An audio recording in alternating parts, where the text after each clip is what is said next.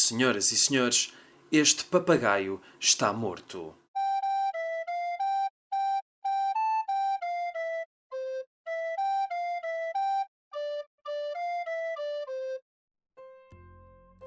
O texto de hoje é português, de Luís de Stal Monteiro, que muitos de vocês conhecerão por causa da peça Felizmente ao Luar, ele, durante vários anos, no suplemento A Mosca do Diário de Lisboa, escreveu umas crónicas como se fosse uma menina chamada Guidinha, uma menina que está na escola e que vai contando as suas peripécias e que tem muito a ver também com o que se passava no país na altura. Esta crónica foi publicada no dia 17 de agosto de 1974 e acaba por referir algumas coisas uh, importantes daquele do pós 25 de Abril e a crónica chama-se Deu a mania do cinema ao meu pai. A Guidinha tem uma forma muito peculiar de escrever, é que ela não põe pontuação nos textos. Portanto, aconselho-vos a procurarem este texto pela internet e verem como funciona por escrito. Eu tentarei dar a minha interpretação, um, vou pôr alguma pontuação na minha fala, mas tentar sublinhar algumas das coisas do texto. Então, cá vai o texto da Guidinha.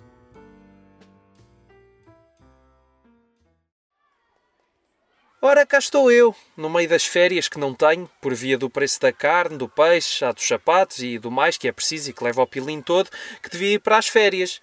Sim, porque este ano não há pilim para nada. O meu pai, quando soube que os da PID têm cama, mesa e roupa lavada à custa dele, sim, porque ela é contribuinte, ficou pior que uma barata. E lembrou-se logo de ir dizer que era da PID, a ver se o prendiam, porque como continuava a receber o ordenado e não tinha despesas, a gente podia ir para a praia, o que era bestial.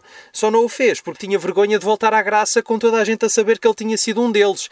Quando penso no que se gasta neste mundo, e eu, com tanta precisão, até fico tonta. Ainda no outro dia me contaram que há aí uma fita chamada A Grande Bufa, em que as pessoas comem tanto que até morrem. É claro que é uma fita estrangeira, porque aqui na Graça isso nunca aconteceu. Aqui na Graça o contrário até é mais natural. Mas isto agora, em matéria de fitas, anda bestial. Digo isto pelo que está a acontecer ao meu pai, que não ia ao cinema desde que acabaram as fitas do Costinha e do António Silva e que agora não faz outra coisa senão andar de cinema em cinema. E que chega à casa com os olhos de fora a dar vivas à revolução sexual e a uma coisa que é chamada à liberdade do corpo, uma noite destas até levou a minha mãe.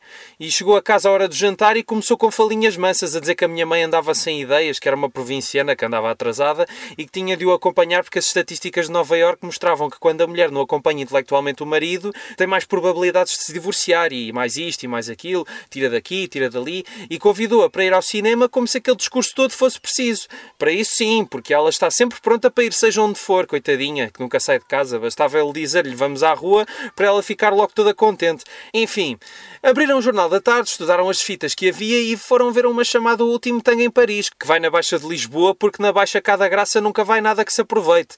Lá o que eles viram não sei, só sei que quando chegaram a minha mãe vinha calada, que nem um rato toda corada e que não abria a boca por nada deste mundo, e quem vinha todo saltitante era o meu pai, mais alegre que um pássaro numa cesta de trigo, e quem ouvisse até pensava que ele tinha tido a terminação na lotaria.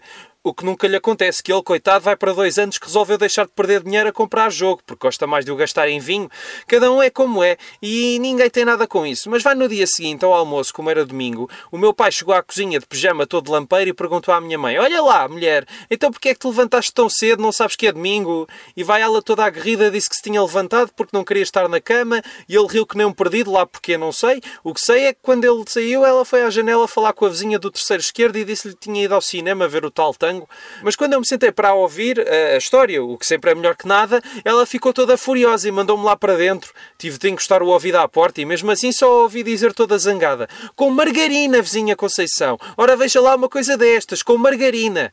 Lá o que isto queria dizer, não sei, mas calculo que a fita era estrangeira, porque a gente cá na graça costuma é cozinhar com óleo, mas lá que esta ida ao cinema mudou a vida toda cá em casa e a prova é que antigamente a minha mãe nem acabava de ver o filme da televisão, de sono que tinha, às vezes chegava ao intervalo e ia deitar-se. Agora, desde que foram ver o tal tango, fica até ao fim e quando a fita acaba, diz ao meu pai para se ir deitar, que ela ainda tem uma fiada do bordado a fazer e a verdade é que só vai para a cama depois do meu pai adormecer. Chega a ir nas pontas dos pés ao quarto duas e três vezes para ter certeza de que ele já está a dormir. Eu cá por mim acho tudo isto ratão, mas não sei o que se passa nem quero saber, porque acho que não se deve meter colher nem mesmo cheia de margarina entre marido e mulher. O que eu digo é que nunca vi uma fita que não me deixasse ir para a cama à hora do costume e que algumas até me levam a querer ir mais cedo.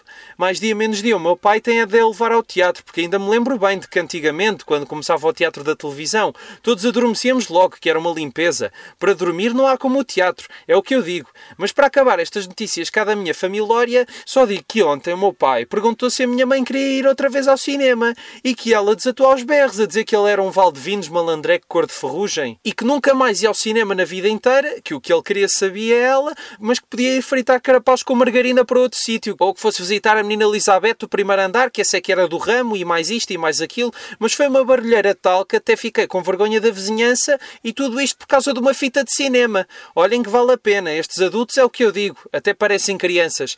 Enfim, adeus que esta já vai longa, é que eu quero ir ver as montas do São Jorge a ver se percebo porque é que foi este barulho todo.